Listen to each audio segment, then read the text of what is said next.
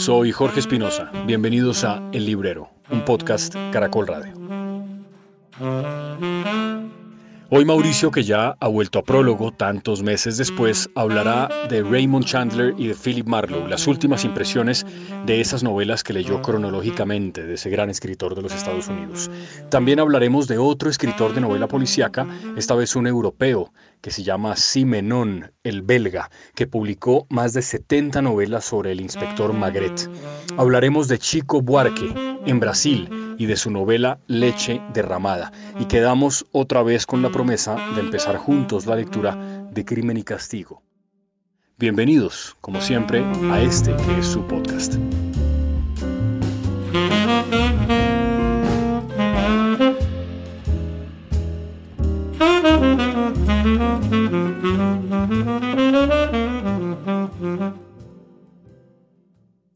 Mauricio, hoy vamos a grabar otro episodio del Librero a la Distancia.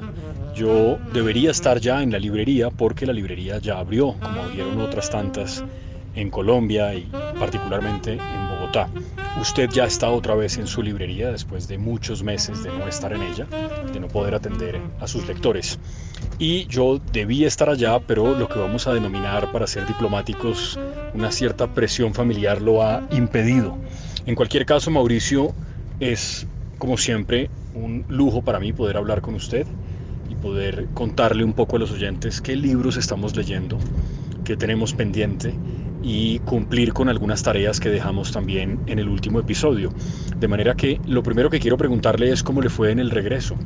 Si es la primera vez que está tantos meses lejos de su librería y cómo han sido estos días de todavía una cierta cuarentena cómo se atiende a la gente en la librería y si la gente está entrando y si están comprando libros. ¿Cómo vamos, Mauricio? ¿Todo bien? Pues Jorge, hoy ya cumplo casi ocho días aquí en la librería. Estoy bastante desubicado todavía. Como dicen por ahí, es que no me hallo. Pero bueno, ya poco a poco estoy volviendo a retomar mis rutinas. Porque como bien usted me pregunta si es la primera vez que estoy tanto tiempo fuera de la librería, sí es la primera vez que estoy tanto tiempo fuera de la librería.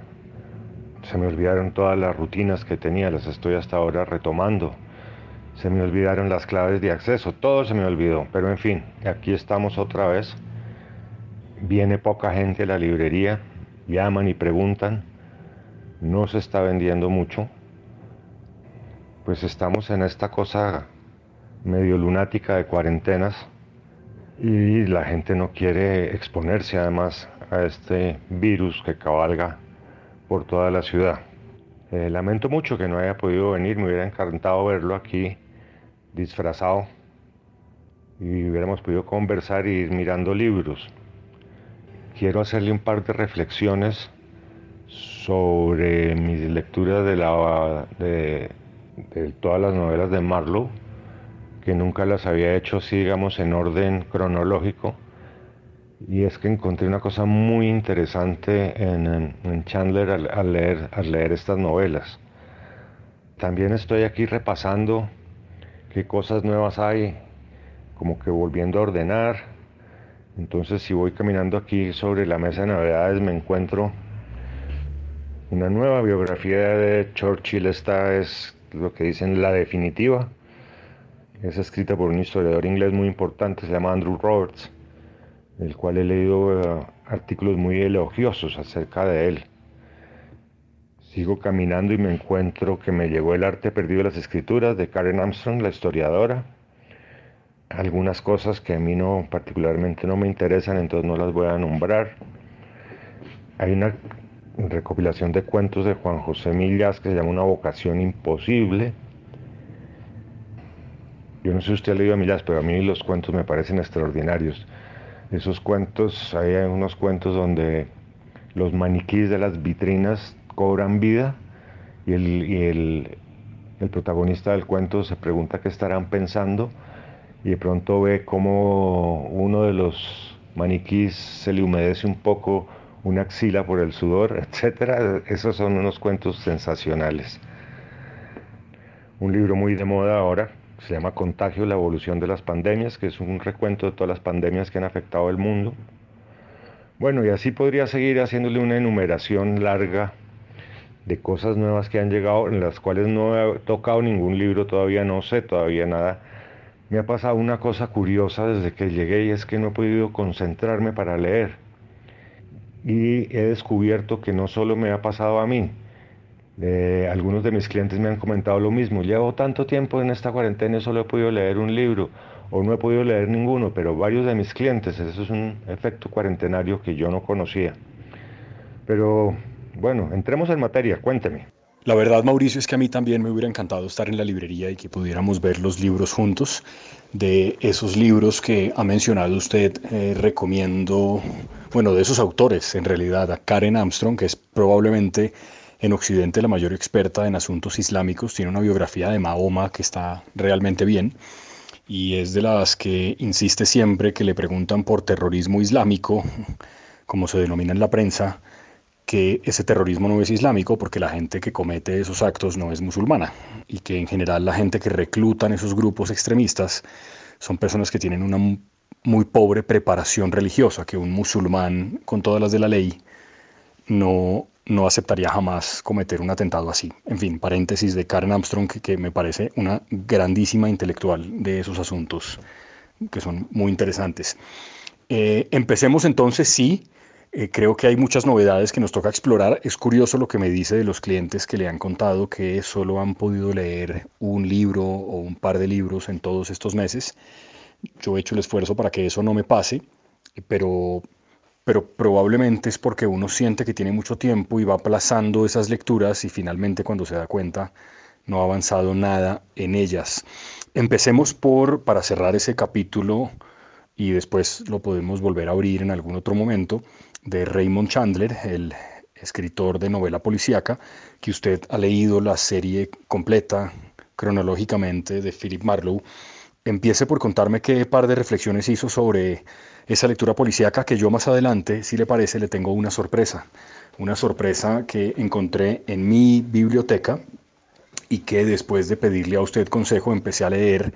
Ya voy terminando la segunda de esas novelas, que también es policíaca, pero de un autor del que no habíamos hablado, un autor, digamos, mucho más antiguo, creo, que todos los otros de los que hemos hablado, aunque probablemente contemporáneo a Chandler, solo que en otro continente. Pero será luego. Cuénteme primero de Chandler y de Marlowe qué reflexiones hizo. Pues Jorge, al haber leído las novelas cronológicamente, la primera, si no estoy mal, es de 1934 y así van avanzando, después hay unas del 40 y pico, o sea, la del 34 es después de la Gran Depresión, las del 40 y pico son durante la guerra, y las últimas de los años 50, cuando eh, los Estados Unidos entra como en esa fase del electrodoméstico, que yo llamo, en que todos los sitios estaban llenos de electrodomésticos y todo había que hacerlo con la nueva tecnología electrodoméstica. Recuerde, por ejemplo, también en la novela de Paul Oster de 4321, que el papá de Archie es o dueño de un almacén o mecánico de un almacén de electrodomésticos. Entonces es un periodo de esos años 50 en Estados Unidos bien interesante. Pero a lo que voy es que Chandler va, va narrando el caso, pero a la vez Marlowe nos está haciendo una serie de observaciones sobre qué ha quedado después de la Gran Depresión en California, que siempre ha sido un estado muy rico. Después, en alguna de las novelas, por ejemplo, que es durante la guerra, cuenta cómo están arrancando los pisos de caucho eh, de la entrada de un edificio y eso coincide con la escasez de caucho que surgió a, raíz de la guerra. Acuérdese también que en el río de Davis, de White Davis, cuenta que a Schultes lo mandaron al Amazonas a buscar el caucho, porque no había caucho durante la guerra. Entonces esa fue, por, esa causa fue que Schultes estuvo, ya había estado, pero estuvo mucho más tiempo del que tenía presupuestado quedarse en el Amazonas. Y eh, en otras de las novelas ya va contando todo ese desarrollo del American Way of Life que se va dando en Estados Unidos en los años 50. Y si usted recuerda las descripciones, por ejemplo, de las casas de los ultra ricos, ultra ricos en ese momento son ricos de 100 millones de dólares, ¿no? No sé cuánta plata sería eso hoy. 100 millones de dólares de los años 50 hoy, pero están ahí y como diría Manolito, el de Quino, para amasar una fortuna de esas hay que destruir a varios o algo así es que dice Manolito, no me acuerdo bien. En todo caso, me parece muy interesante el análisis social que hace, que hace Chandler en todas sus novelas, las descripciones tan exactas que hace de las casas, de los halls de entrada, de los cuadros, de las mesas, de lo que hay encima de los escritorios, de lo que es bueno y lo que, lo que es fino y lo que no es fino, lo que es imitación y mala imitación. Eh, realmente quedé muy impresionado con eso. Yo creo que con eso podemos cerrar ya el ciclo Chandler. Es realmente un escritor maravilloso y me deleité muchísimo, pero muchísimo, habiéndome leído las novelas una detrás de otra, mucho más que cuando las había leído, no las había leído todas, confieso, separadas. Esa era mi reflexión que le quería hacer sobre nuestro amigo Philip Marlowe en sus descripciones exactas. Y sabe que me llama la atención que en algunas novelas policíacas el autor se pone tan descriptivo que la novela pierde tensión. Y en este caso, con las descripciones de Marlowe, no se pierde la atención en ningún momento de la novela, sigue teniendo la misma tensión de una buena policíaca. Y eso, eso sí es un gran mérito del escritor. Bueno, pues era eso lo que le tenía que hacer, eh, esa reflexión que le tenía que hacer sobre Chandler y me imagino que usted ya se me viene con la sorpresa que me dio el otro día de nuestro amigo y escritor prolífico, escritor francés Simenon, Georges Simenon, que tiene yo creo que unas 70 novelas, más de 70 porque tiene otras que no son del inspector Magre, pero yo creo que las del inspector Magre deben ser alrededor de 70 y que hoy en día las está volviendo a, reeditar, aunque un paso un poco lento. Creo que están sacando dos o tres por año nuestros queridos amigos de la gran editorial de Acantilado. Entonces cuénteme qué ha encontrado con eh, nuestro amigo Simenón y me extraña que no hubiéramos hablado de él, quizás por la escasez de libros hoy en día en el mercado, pero cuénteme. Pues Mauricio, me da mucha pena que cerremos el capítulo de Raymond Chandler y de su detective Marlowe. Nosotros en el librero hicimos un capítulo dedicado a la novela policíaca, es el episodio 7 de la primera temporada. Ese día invitamos a prólogo a Antonio García Ángel, el escritor colombiano que es un gran fanático como nosotros de ese género de la novela negra. Él recomendó a Chester Himes y a otros escritores que le gustan y nosotros por supuesto hablamos de nuestro querido Chandler. Y Chandler tenía la cualidad enorme de ser un gran lector de su tiempo, quiero decir, de ver muy bien el mundo que le tocó y el cambio entre el periodo de entreguerras y el eh, periodo después de la Segunda Guerra Mundial, después del 45, con la generación de los baby boomers y él describía muy bien esa opulencia, sobre todo en la costa oeste de los Estados Unidos, porque a través de Marlowe, que era eh, un gran crítico no solamente en sus casos, sino también un gran crítico de, de, de, toda esa gente que vivía en esa sociedad un poco antipática de, de la fama de Los Ángeles y de California en general durante aquellos años. Creo que el mundo en eso tampoco ha cambiado mucho. Dicho eso, Mauricio, sí, la sorpresa, usted eh, se adelantó, la sorpresa es del escritor francés Simenon, un escritor que en realidad nació en Bélgica, pero pues es francófono, que escribió toda una saga de las novelas de Magret. Son, sí, 71 novelas. Y encontré que tengo una colección que seguramente me heredó mi abuelo, aunque yo no lo recordaba, de Aguilar, que tiene en un libro de tapa roja, en varios libros de tapa roja, seis tomos con las novelas de Magret.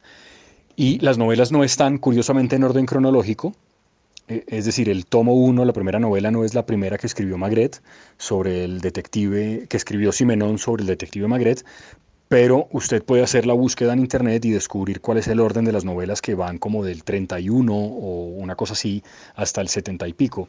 Y sí, es un escritor prolífico, tiene muchas novelas. Leí primero simplemente porque me llamó la atención el título, una novela que se llama El inspector cadáver. Y es un caso que resuelve Magret en la frontera con Bélgica, en un pequeño pueblo, y es el homicidio de un joven que aparece muerto en los rieles de un tren. Y, y es, pues, fabuloso digamos, es un escritor de esos que es curioso que se haya dejado de editar. Afortunadamente eh, lo están reeditando de nuevo porque realmente vale mucho la pena leer las novelas de Simenón.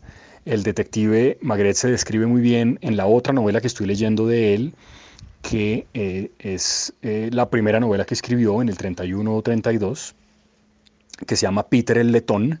Esa novela es una novela en la que describen en las primeras páginas al inspector. Ahora más adelante, si quiere, le puedo leer un fragmento de, de cómo lo describe, porque el inspector, a diferencia de Marlowe, que era un detective privado, el inspector Magret trabaja en la policía, el comisario trabaja en la policía, tiene gran fama, en la primera de las novelas tiene 45 años, tiene una pipa todo el tiempo, que enciende por ratos y parece ser un hombre como de gran tamaño, no solamente porque sus brazos y sus manos son muy grandes, sino porque él todo es, es un tipo como que ocupa mucho espacio y, me ha parecido maravilloso, no sé por qué no lo había descubierto antes. Eh, y también le agradezco a mi abuelo por haberme dejado esta colección de las novelas de Magret, porque además están en la traducción de Aguilar, que siempre es una garantía de calidad. Eh, no sé si usted recuerda sus lecturas de Simenón. A mí me ha parecido realmente muy bueno. Simenón es un, es un gran escritor, era un gran escritor. Y no sé si usted recuerde que hasta hace poco en el cable, no sé si era en Filman Arts o en, o Europa Europa, pasaban la serie del comisario Magre. Eh, muy bien hecha la serie porque estaba de, muy bien ambientada. Ese París que Simenón describe en las novelas de Magre era calcadito a lo que, como lo ponían en la televisión, con un París eh, destrozado después de la guerra o antes de la guerra, pero un París que todavía provinciano, con las casas con vacas, con ordeño, etcétera, etcétera. La serie vale la pena verla. Cada capítulo es muy fiel a las novelas.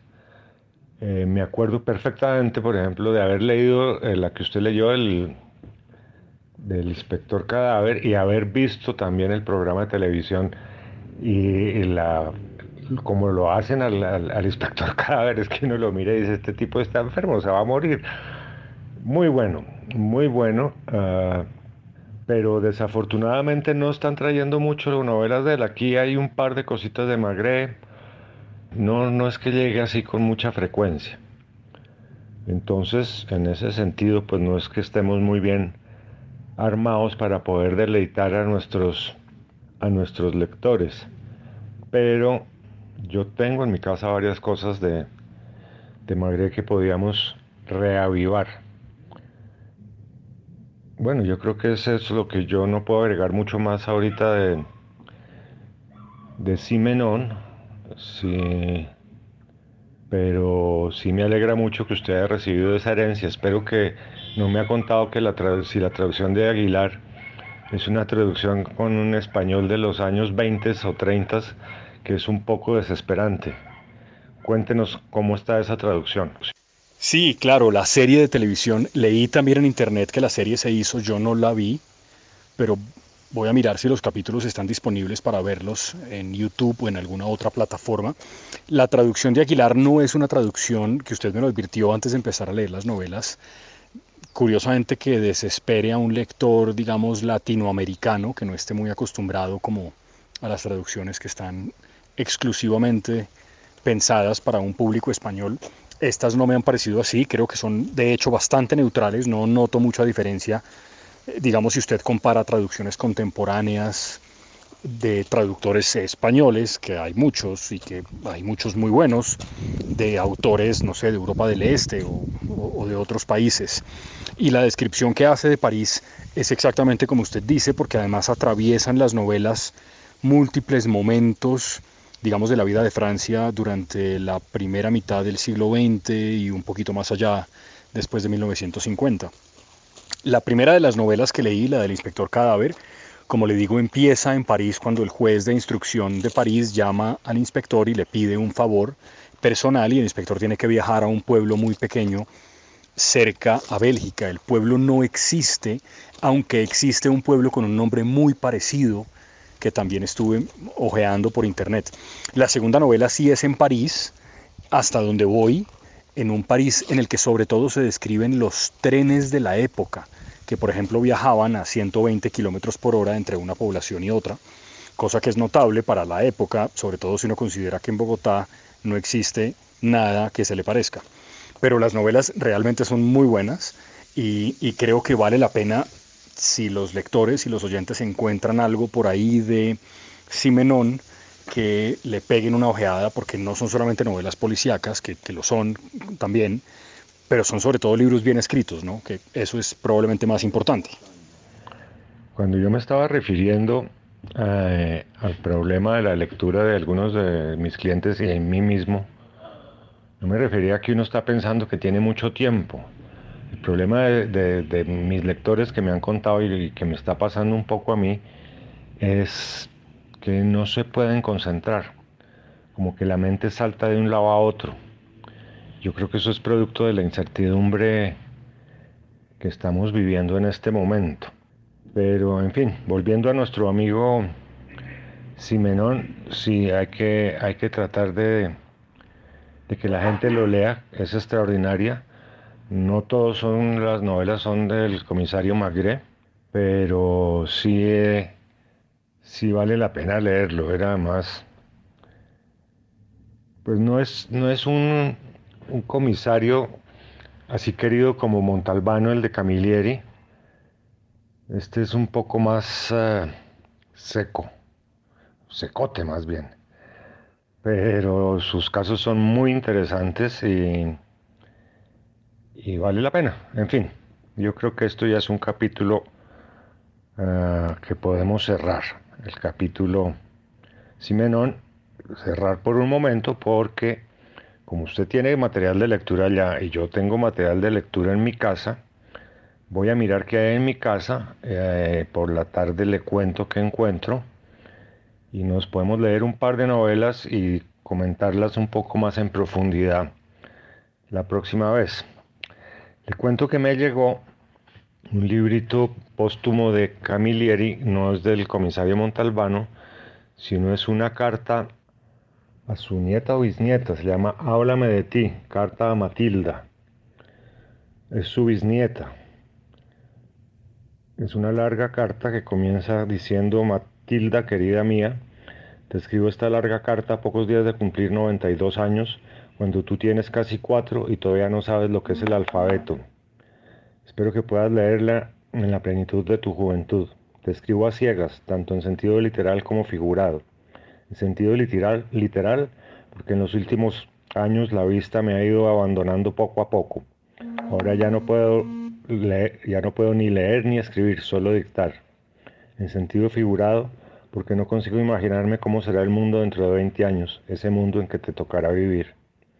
Eso es un buen comienzo, Jorge y vale la pena echarle una leída a ese, librito, más en estos tiempos que nos están corriendo. Y ahí yo encontré, mirando, eh, tratando de ubicarme dentro de la librería nuevamente, me encontré un librito de Ignacio Peiró que se llama Comimos y Bebimos, Notas de Cocina y Vida. Estuve echando una ojeada y es realmente maravilloso.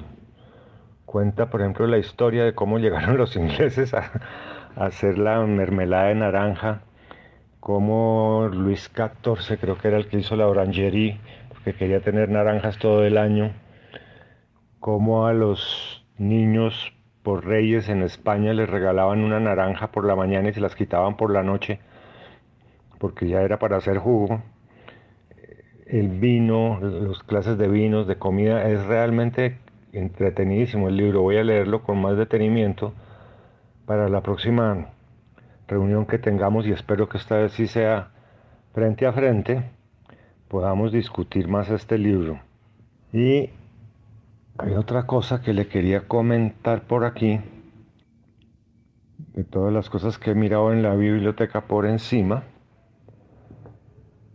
pero ya no sé qué es lo que le quería comentar. Sí, es el último Fon Chirac que llegó,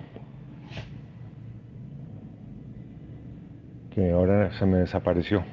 Aquí está, Castigo se llama, que son otros 12 cuentos se acuerda de los anteriores, que es un gran, un gran escritor también, nuestro amigo Fon Chirac, el abogado que recrea sus historias en cuentos y novelas. Bueno, no, yo creo que ya hemos hecho como un repaso, tenemos pendiente, y sobre todo yo, más que usted, de volver a arrancar con Crimen y Castigo. Espero poderlo hacer eh, en este fin de semana, yo creo. Bueno, Jorge, ya que no vino por acá, me despido con un fuerte abrazo. No se me vaya todavía Mauricio así tan rápido. Ese escritor que usted te recomienda al final, Ferdinand von Schirach, es probablemente uno de mis escritores alemanes predilectos, por lo menos de los contemporáneos. Ferdinand von Schirach vive todavía, es un tipo joven, más o menos joven, debe tener poco más de 50 años. Él empezó a escribir sus libros tratando de simplemente describir de la manera más fría posible, como con cierta distancia entre lo que está describiendo y sus propios prejuicios, los casos que le tocó defender de criminales de todo tipo en Alemania, pero sobre todo gente común, gente como usted o como yo, que en alguna circunstancia poco afortunada de la vida terminan cometiendo un crimen terrible, y lo describe de una forma que es magistral y, descubrí en La Madriguera del Conejo, la librería que ya tristemente no existe más, dos de esos libros, Crímenes y Culpa.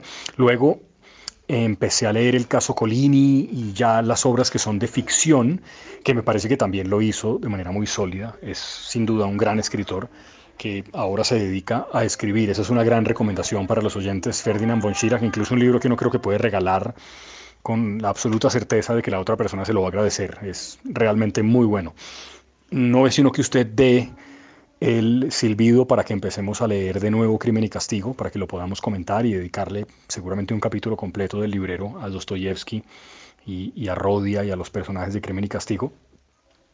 Y le quería comentar finalmente que tenía la tarea pendiente de contar a los oyentes cómo me había parecido la novela de Chico Buarque Leche Derramada, que es la penúltima novela del gran músico brasileño, más conocido en el mundo por su música que por sus novelas y que eh, fue gran y sigue siendo gran símbolo del regreso de la democracia al Brasil y de resistencia a la dictadura.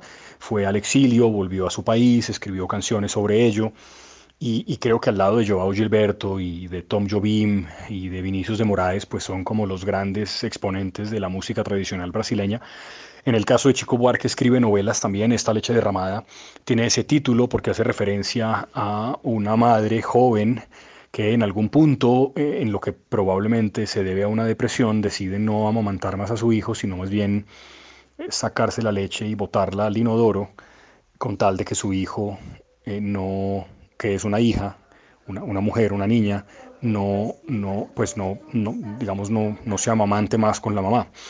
Y, y esa descripción la está haciendo el esposo de esa mujer, que teniendo ya más de 100 años le cuenta a sus lectores, a la gente que lo quiera leer, cómo fue su vida, lo que recuerda de su infancia y hace como un recorrido histórico por el Brasil de, la época, que es un Brasil justo después de 1900 hasta que pues él muere eh, probablemente muy cercano a los 2000 y obviamente es un Brasil que ha cambiado mucho porque a pesar de que sigue siendo un país muy racista, lo era mucho más hace 100 años cuando todavía ese tipo de brasileños que describe Chico Buarque, de familias acaudaladas que tienen grandes haciendas y que básicamente se han robado el país y han explotado a los vecinos, sobre todo si son vecinos negros o afroamericanos.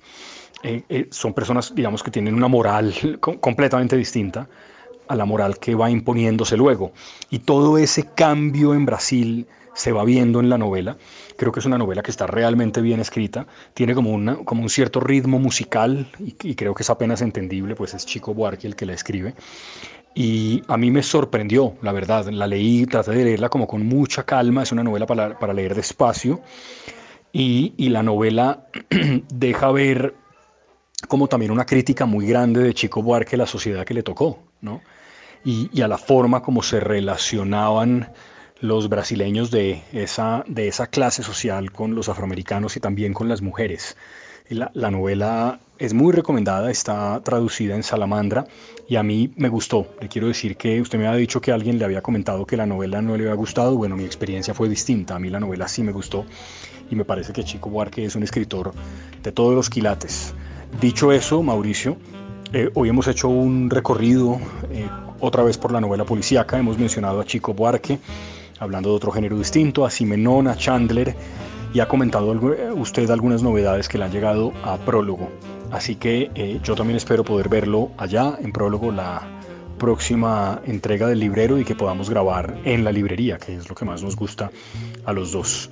Gracias a usted, como siempre, Mauricio, por acompañarnos en el librero y espero que nos podamos oír pronto. Y ver, sobre todo.